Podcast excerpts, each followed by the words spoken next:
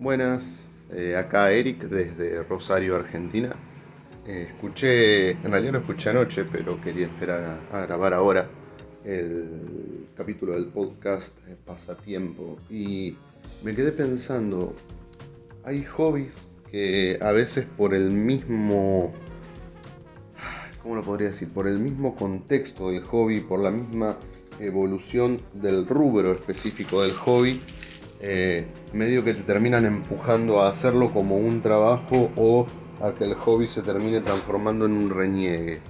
Eh, uno de esos, irónicamente, eh, que, es como la, definición de, hobby, pareciera a propósito, por lo menos en los tiempos actuales, son los videojuegos.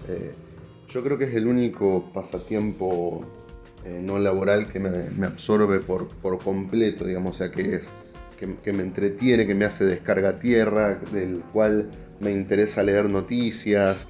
Eh, y en este último tiempo, como esta cuestión natural de que nada, eh, en un sistema capitalista el capitalismo se va comiendo todo y va transformando las cuestiones, los videojuegos se han ido transformando de a poco en experiencias que absorben cada vez más tiempo y concentración del usuario. Eh, entonces tenés dos opciones, o sos un jugador casual de los juegos, sobre todo en los juegos multijugador, sobre todo los juegos que usás para jugar con o contra otros. Por ejemplo, el Fortnite, que es como el más conocido de estos últimos años. En Fortnite eh, vos podés ser un jugador casual, pero lo más probable es que eh, como a veces le van cambiando los valores a las armas que te encontrás y algunas sirven más que otras y después lo modifican, entonces la próxima vez que entres el arma que vos usabas no es la que usa todo el mundo porque en realidad ahora la mejor para usar es tal otra. Entonces lo que te pasa es que si vos sos un tipo que trabaja todo el día y que después llega y dice me quiero descargar un ratito jugando a los videos, tenés dos opciones, o te dedicas a morir como un perro porque no conoces mucho cómo es el, momento actual del juego y cuáles son las mejores armas y los mejores equipamientos y las mejores estrategias para ganar. O pagas plata, mucha, y desbloqueas todas las armas y te pones a leer. Eh, y todo lo que se desbloquea con tiempo lo desbloqueas con dinero. Con lo cual, en realidad yo podría decirlo que mi hobby o se transformó en un hobby extremadamente caro o se transforma en un hobby que más que tranquilidad y dispersión me ofrece frustración. Eh, debe haber otros que juegan a los videos, seguramente me entiendan. Saludos. Todo relacionado en No es nada ten un 20% de fantasía. Non aceptamos queixas.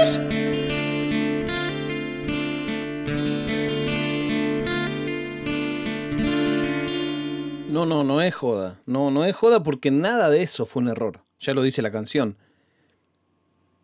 me dejó pensando el capuchino. Capuchino, si no sabes qué es, este mensaje que acabas de escuchar forma parte de ese cuerpo de charla que se llama Capuchino. Es una aplicación colaborativa en la que hicimos un grupo de No es nada, donde todos los días podemos o no dejar mensajes de hasta tres minutos, que por lo general suelen ser reflexiones. Por suerte, está libre por ahora de intentos de levantes, chistes oeses y todas las cosas lindas de la vida. Bueno, y ahí se charlan temas eh, medio random. El tema de los videojuegos con lo que se llama pay to win, o sea, pagar para ganar, es un tema que me preocupa mucho. Si te gusta seguir las noticias en general, verás que muchas veces se habla acerca de la pauta, la pauta en los medios. La pauta es la publicidad se habla de que a tal político no se le pega porque está blindado por la pauta. ¿Qué significa esto? Que tal Estado, ya sea ciudad, nación, provincia, pone tanta publicidad en tal medio que quienes trabajan en ese medio tienen miedo de criticarlo o directamente lo tienen prohibido. Como un poco compra eso. Bueno, fíjate cuántas publicaciones de videojuegos que leas habla sobre los loot box habla sobre el término pay to win. Son muy pocas. Muy, muy, muy pocas. Y ojo, el que está libre de pecado que tire la primera piedra. Yo hablo de este tema hoy y realmente cuando yo trabajo para compañía de videojuegos es un tema que suelo evitar. Quiero ser el primero en hacer autocrítica. Cuando sale el tema doy mi opinión. ¿Qué significa? Ha cambiado el modelo. Antes salía el juego, comprabas el juego una vez y eso era todo lo que necesitabas. O lo tenías el juego o no lo tenías. De un tiempo a esta parte, el mundo se fue tornando hacia lo que se llama el modelo freemium. ¿Qué es esto? Hay una base que es gratis, pongamos ejemplo de Fortnite, y después, para ir mejorando, tenés o bien que ganarte las armas jugando muchas horas, como bien nos decía Eric, o bien, si no tenés paciencia, no tenés tiempo no tenés habilidad, ir y comprarlas. Y cuando digo comprarlas hablo de dinero real. Por eso esos juegos despectivamente se los llama pay to win, porque alguien que se gastó 200, 300 dólares en comprar armas, armaduras, lo que sea, mejoras en el juego, tiene muchísimas más chances de ganarlo que alguien que lo juega pelado, por así decirlo. ¿Cuál es el problema de esto? Bueno, hay un problema que es fundamental. Más allá de lo injusto, si querés, o lo poco deportivo que es esta cosa de jugar contra alguien que le agregó al juego 500 dólares, 300 dólares, obviamente te va a ganar. Es muy probable que te gane. Pero saquemos eso de lado. Acá el problema principal de los loot boxes, cuando decimos loot boxes estamos hablando de esas cajas que aparecen en el juego que vos no sabés que tienen. Es como un sobre de figuritas, el mismo modelo de las figuritas. Cromos, para quienes escuchan en España, que vos comprabas un sobre de figuritas cromos y no sabías cuáles te tocaban. Lo que nadie te decía era que para completar el álbum había una o dos figuritas cromos de las cuales imprimían 10, 20 o 30 veces menos que de las demás. Entonces vos comprabas sobres y sobres y sobres, tenías un millón repetidas y la difícil nunca la tenías.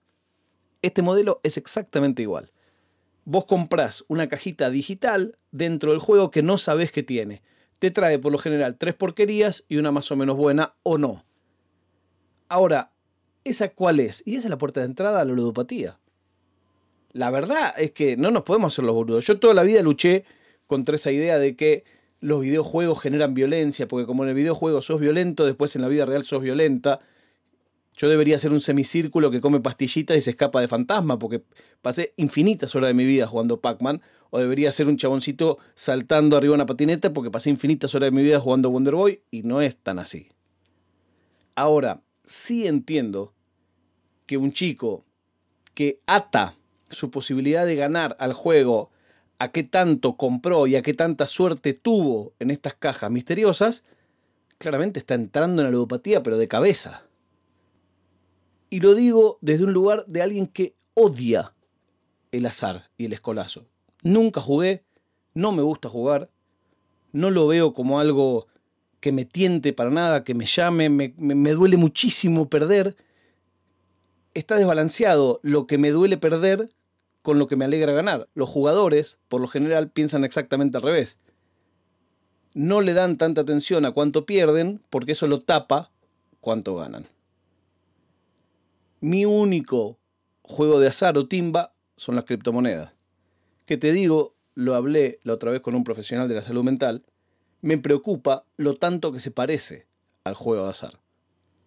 Pero volvamos a esto de los loot boxes. Empecé a ver estadísticas, empecé a ver números del 93% de los chicos que juegan videojuegos, más del 40% abrieron estas cajas de loot box. Ahora, mirá qué curioso y qué interesante esto. El 5% de los jugadores son los que generan todo el negocio de estas cajas misteriosas. Ese 5% que son los que más gastan son los que las compañías de videojuegos más quieren, más necesitan ellos pueden gastar más de 100 dólares por mes en esto, en compras dentro del juego, que ni siquiera es una compra, no es que dice, bueno, me voy a comprar tal arma y vale tanto y la compro. Que a mí también me parece mal. Pero esto es peor todavía. Es compro y compro y compro, compro sobres de jugadores en los juegos de fútbol, compro cajita eh, con arma en los juegos de, de shooters y así podemos estar un montón de tiempo más. 12 de 3 estudios que cita este artículo ven un vínculo entre esta conducta al usar los loot boxes y la ludopatía.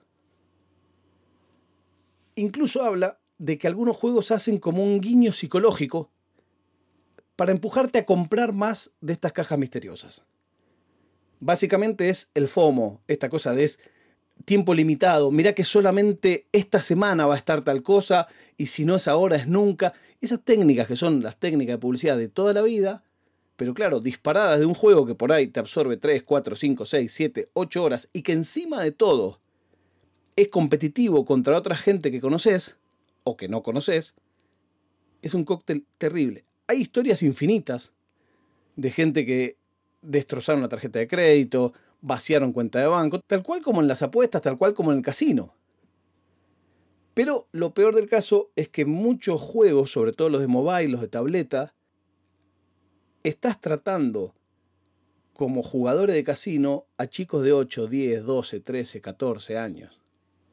Eso es terrible. La industria del juego, tengo un amigo con el que siempre hablo y discuto este tema y, él me enseña, él piensa distinto que yo y, y, respeto mucho su opinión y aprendo de su opinión. Y él siempre me habla de los puestos de trabajo que genera y las oportunidades que da. Y siempre llegamos a un solo punto como de acuerdo y es, esto tiene que ser regulado para adultos, con ciertas condiciones, no en todos lados, no uno por cuadra, como que en ese tipo de cosas estamos de acuerdo. Bueno, imagínate toda esa discusión del juego que la damos entre adultos en chico de 12 años. Es realmente feo. Pero desgraciadamente creo, ojalá me equivoque, que la dirección en la que va el mercado de los videojuegos claramente es esa. El juego gratis. Y gratis podés avanzar un poquito.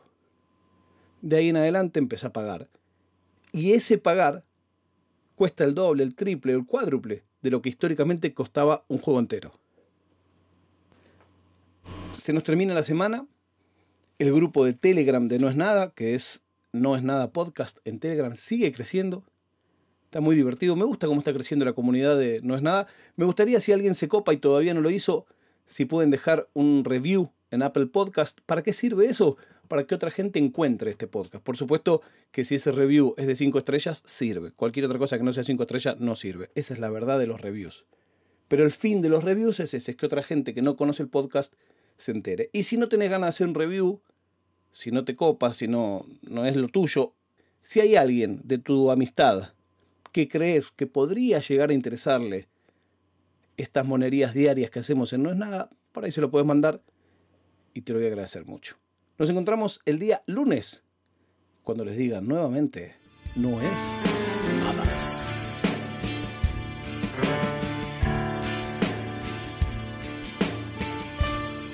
Oficina